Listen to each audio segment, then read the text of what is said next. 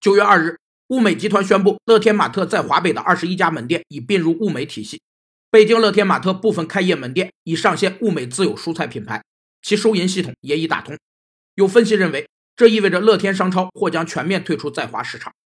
企业由于各种原因，将产品、投资等从原有市场或产业领域退出的决策，被称为市场退出战略。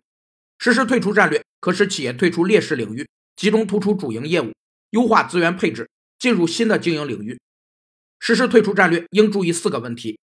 一是企业在经营中不仅要计划其如何进入和发展，也应计划好将来如何退出。